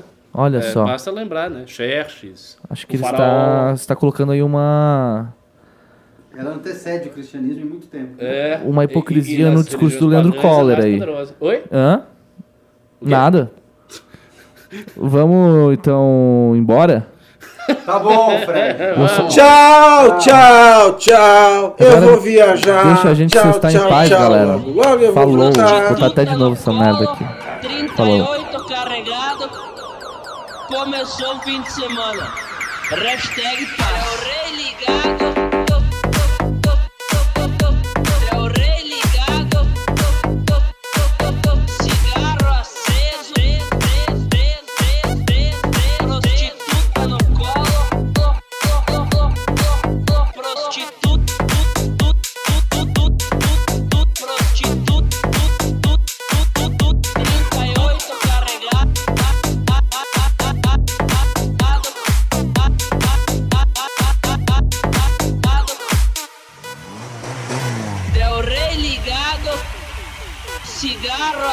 Del